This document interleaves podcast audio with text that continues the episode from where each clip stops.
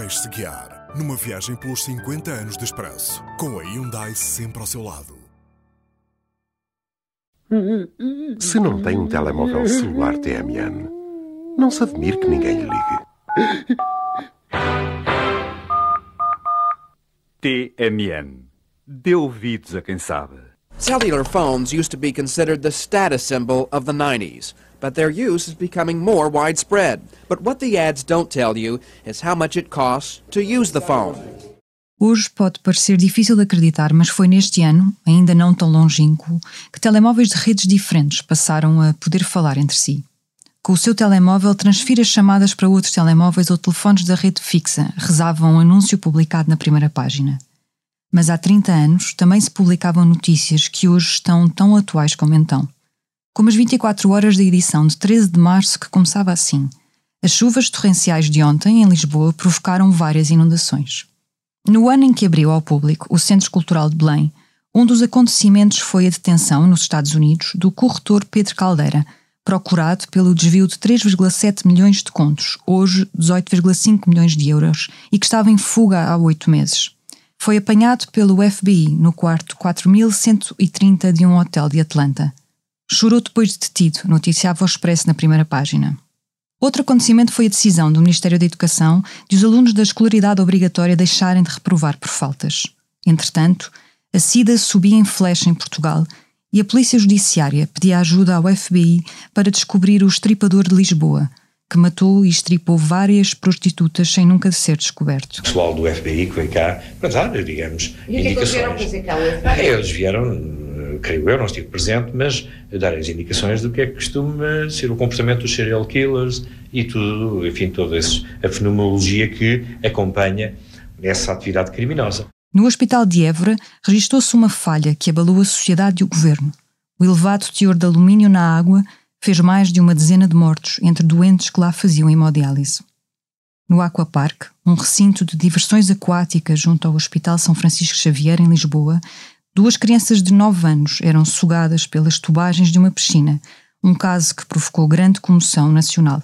O parque nunca mais abriu. Boa tarde. Portas fechadas no Aquaparque do Restelo, em Lisboa, onde duas crianças morreram afogadas no espaço de dois dias e nas mesmas circunstâncias.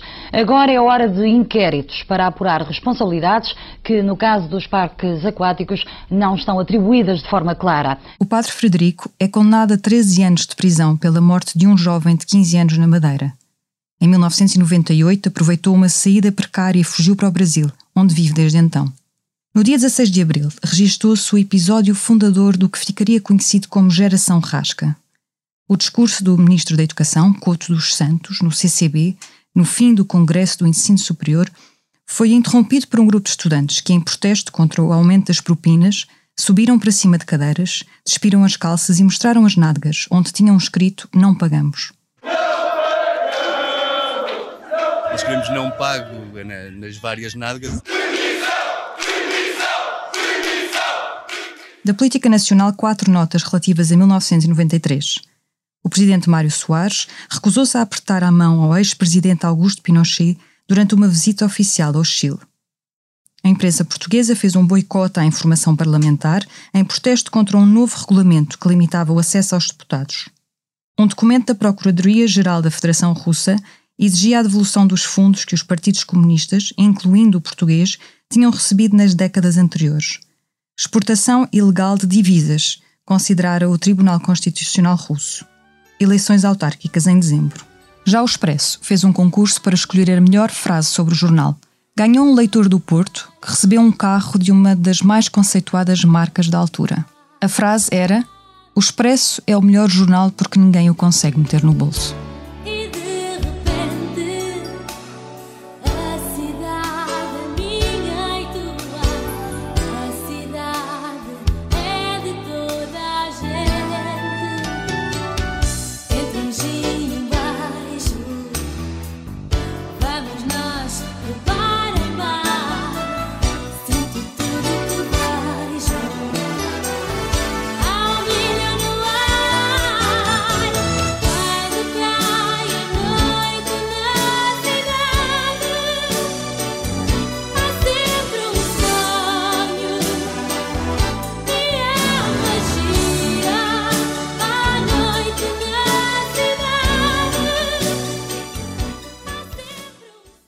Esta foi uma viagem carregada de energia Hyundai. O podcast 50 anos de expresso conta com o patrocínio da Hyundai, a marca que abraça a mudança para garantir um mundo melhor às gerações de amanhã.